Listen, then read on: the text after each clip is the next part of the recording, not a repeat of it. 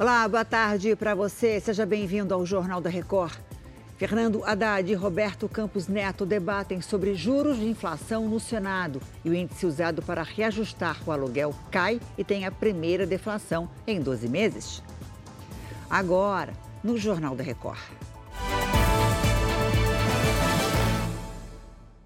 Oferecimento App Bradesco. Organize sua vida financeira com um único botão.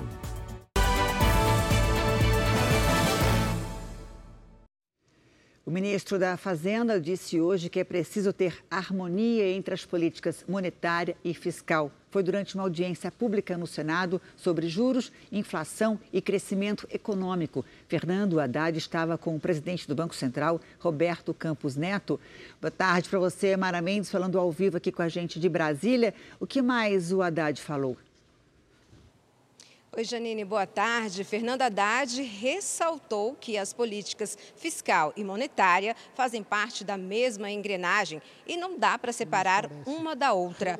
O ministro também destacou a importância da aprovação das novas regras fiscais como estratégia para o crescimento e geração de emprego. Também participou do encontro a ministra do Planejamento, Simone Tebet. Haddad ainda voltou a defender a abertura da caixa preta dos benefícios fiscais.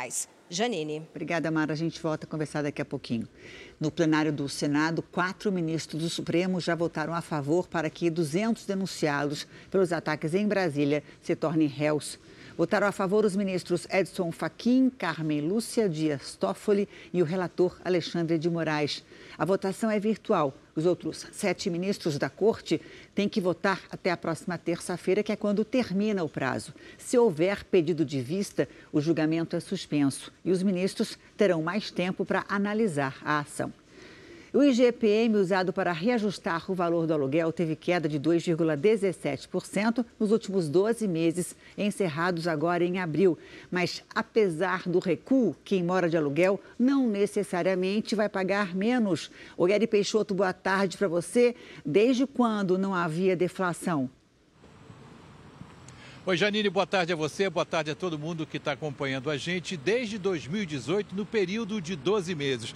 Mas é preciso atenção porque essa queda não significa necessariamente que o valor do aluguel vai cair. E isso tem uma explicação simples: é que hoje boa parte dos contratos é reajustada pelo IPCA, o mesmo índice que reajusta a inflação. Isso começou a acontecer durante a pandemia, mas é claro, o inquilino pode e deve negociar. Então, se você está fechando um contrato agora ou renovando a locação, converse com o dono do imóvel. Quem sabe vocês não chegam a um valor que seja bom para as duas partes. É ou não é, Janine? É claro, esse é o momento, né? Obrigada, viu, Ari?